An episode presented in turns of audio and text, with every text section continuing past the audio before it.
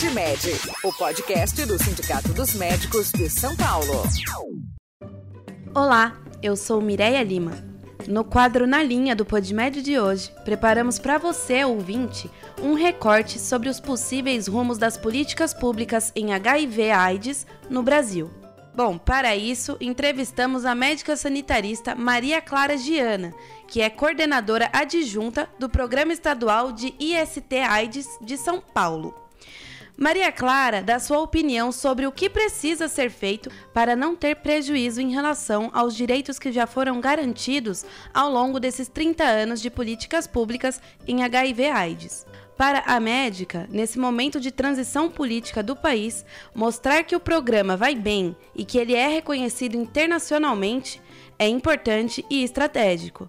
Além disso, Maria Clara explica quais são as novas tecnologias para o tratamento das infecções sexualmente transmissíveis. Na linha. Tudo bem, doutora? Tudo bem. A ideia é que nesse bate-papo a senhora explique para os nossos ouvintes quais são as políticas públicas em HIV, AIDS é, no Brasil e os seus possíveis rumos. Como são as políticas públicas para HIV hoje? A resposta brasileira, ela tem acompanhado ao longo do tempo todo o avanço tecnológico de novas medicações, novos exames disponibilizados é, internacionalmente. Então, é uma resposta que hoje tem os medicamentos de ponta, então, os principais antirretrovirais é, estão, é, são ofertados para as pessoas que vivem com HIV no nosso país.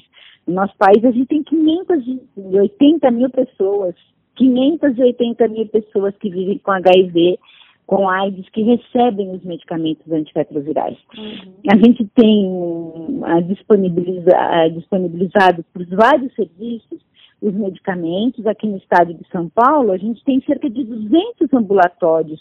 Na maior parte, esses ambulatórios são ambulatórios municipais que acompanham as pessoas que vivem com HIV e que fornecem os medicamentos antirretrovirais, que realizam os exames, que são exames é, importantíssimos para que a gente avalie é, como a pessoa ela é ela está no seu estado imunológico, que são os exames de CD4 e carga viral, a gente tem uma rede laboratorial bem instalada no país, a gente tem a disponibilidade dos testes rápidos, né, os testes uhum. rápidos para o diagnóstico do HIV e os testes convencionais.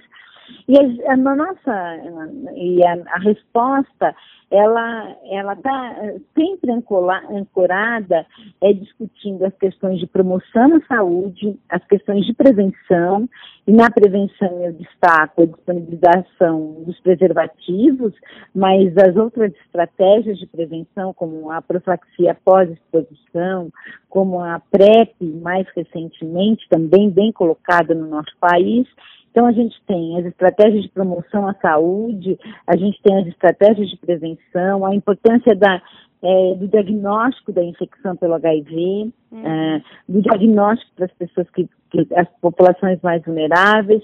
A gente tem também a, a inclusão das, das, pessoas que vivem com HIV nos serviços de saúde, acompanhadas nos serviços de saúde, onde a gente tem a preocupação com o tratamento, com a adesão e também com a possibilidade de supressão viral. Então, a resposta, ela começa desde a promoção à saúde, com uma questão importante aí de estratégias intersetoriais, que envolve a questão é, da, da, da, da, área de educação, com a questão dos direitos humanos nas ações de promoção, até a questão hospitalar, onde eu tenho cuidado das pessoas que vivem com HIV/AIDS. É uma resposta completa.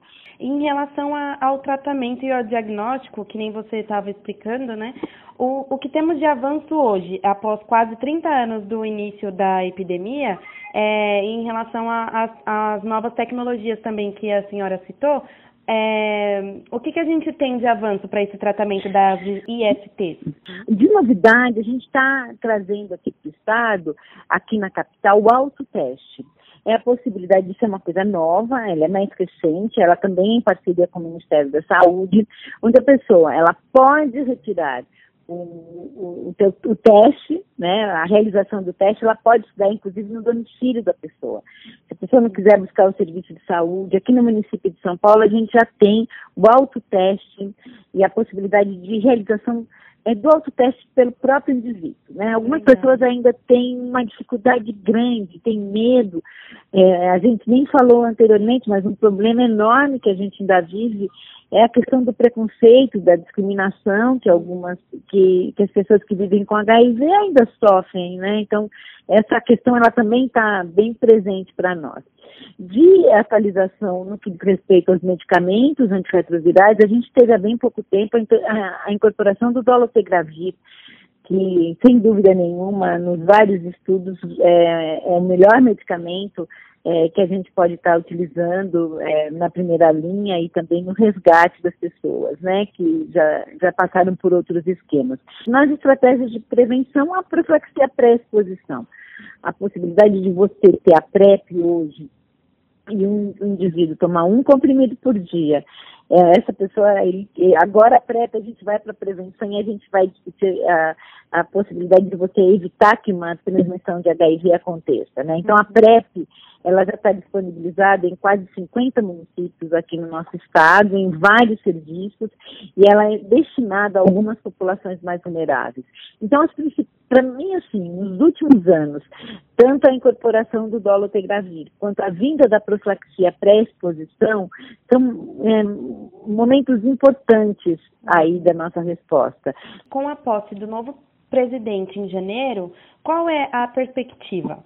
Então, a perspectiva é que a gente é, continue avançando na resposta. Né? A gente teve algumas, é, alguns posicionamentos é, do presidente Bolsonaro em alguns, em alguns momentos aí de campanha, ou mesmo antes, que causaram e continuam causando alguma, alguma preocupação é, nas pessoas que vivem com HIV, nas pessoas é, que fazem parte da nossa população mais vulnerável, né? Uhum. Mas a gente, é, enquanto profissional de saúde, enquanto pessoa que trabalha, eu trabalho no programa há mais de 30 anos, a gente acredita que a gente tem uma resposta muito bem organizada é, no nosso país, nos estados e nos municípios. Né? O SUS é uma estratégia super importante. E é lógico que neste momento mostrar que o programa vai bem, que o programa é reconhecido é, internacionalmente como um programa, como uma, uma resposta de sucesso, é sim bastante importante e estratégico. Né? Então a gente tem uma, uma resposta é, que a gente, enquanto profissional de saúde, é, é espera é, que não sofra nenhuma interrupção. Né? Então, a, o acesso aos medicamentos e um trabalho que, ao nosso ver, que é super importante, que é o trabalho com as nossas populações mais vulneráveis. Né? A garantia de direitos no que diz respeito à, população de homens que fazem sexo com homens, às travestis, das mulheres trans. Essa população é muito importante, ela é estratégica para a resposta. E a garantia de direitos para essa população é também importante para que a gente possa aprimorar a nossa resposta. Algumas falas é, do presidente, elas causam, né, elas, elas, deixam as nossas populações, e mesmo as pessoas que vivem com HIV, né, preocupadas, mas ao mesmo tempo eu acho que a gente tem que estabelecer diálogo, é, é, fundamental né, que a gente mantenha a resposta brasileira, é, não, não tenha é, prejuízo numa resposta que foi construída há mais de 30 anos. É, doutora, no período de 1995 até julho de 2012, foi dada uma proporção reagente do HIV é, de, de 0,6%, que é acima do esperado para a população em geral. É, você pode falar um pouco mais sobre esse dado? Um estudo de prevalência do HIV é, na população em geral é de 0,4, 0,5, 0,6 é, é, por cento. São dados bem baixos. O que a gente tem é que em algumas populações esses dados são muito maiores. Na população de profissionais do sexo, usuários de drogas, uhum. é, de homens que fazem sexo com homens mesmo, e também as travestis e as mulheres trans, a gente tem dados muito acima do que acontece com a população em geral. Uh, os dados né, de, de população em geral, 0,4, 0,5, são dados de verdade esperados. A gente espera que a gente possa, inclusive, diminuir. Mas nos preocupa muito mais algumas prevalências em algumas populações mais vulneráveis, de 4, 5 ou acima de 10%. Então, trabalhar com essas populações mais vulneráveis é ter garantias de direitos, é sim é, discutir essa questão com a sociedade, é sim garantias de direitos, volto a falar com essa população, e estratégias de prevenção que levem o diagnóstico a essas populações mais vulneráveis, que levam outras estratégias de prevenção, a gente já falou da PrEP, da, da profilaxia pré-exposição, outras estratégias de testagem, como é também a questão do autoteste. O perfil das pessoas infectadas no Brasil, ele está mudando? De respeito às pessoas que vivem com HIV, a gente tem hoje uma diminuição do número de casos né, entre as mulheres, um aumento do número de casos de jovens, de jovens na faixa etária é, até os 30 anos, onde a gente tem a questão da epidemia atingindo principalmente jovens e jovens gays. Uhum. A gente tem aí uma questão também que, que, a gente tem que tratar, que é a questão do racismo. Né? Então, a AIDS é, entre as mulheres, eu estou dizendo que diminui o número de casos é, entre as mulheres, mas ao mesmo tempo entre as mulheres negras, a gente a gente percebe que essa diminuição ela não se dá na mesma velocidade do, do que entre as mulheres brancas. Então a gente tem uh, essa questão do racismo é, e da dificuldade dessas populações em acessarem os serviços de saúde, né? As nossas populações mais vulneráveis. Uhum. Então nos preocupa também essa questão é, da, do HIV e da AIDS atingindo as populações de menor poder aquisitivo e a população negra. E para os próximos anos, existe algum indicativo de aumento da prevalência do HIV no país? Um conceito que a gente tem hoje é indetectável igual a intransmissível. Então, quanto mais as pessoas, essa é uma preocupação nossa também, quanto mais as pessoas que são portadoras do HIV estiverem nos serviços de saúde, estiverem aderindo aos medicamentos antirretrovirais, estiverem tomando seus medicamentos de forma é, correta e contínua, a gente vai diminuir carga viral. Diminuir carga viral é diminuir também é, novas transmissões, né? A possibilidade de que o HIV se transmita. Então, aprimorar a qualidade da assistência, né? Trazer as pessoas que estão fora dos serviços de saúde também vai impactar no aparecimento é, de novos casos. Então, ter cada vez serviços mais organizados, serviços acolhedores, serviços que possam dar conta da necessidade das pessoas que vivem com HIV, é também impactar de forma é, importante o aparecimento de novos casos. Essa foi mais uma conversa do quadro Na Linha, com a opinião de Maria Clara Giana sobre as políticas públicas em HIV/AIDS no Brasil. Nós ficamos por aqui. Se você ainda não é associado ao CIMESP, sindicalize-se. É a sua sindicalização que garante que o sindicato atue contra a precarização do trabalho médico você encontra o link para se associar na descrição desse PodMed. Acompanhe agora a música Reboliço de Ernesto Nazaré. Até o próximo PodMed. Tchau! Para acompanhar as últimas notícias do sindicato, acesse cimesp.org.br e curta a página do Cimesp no Facebook.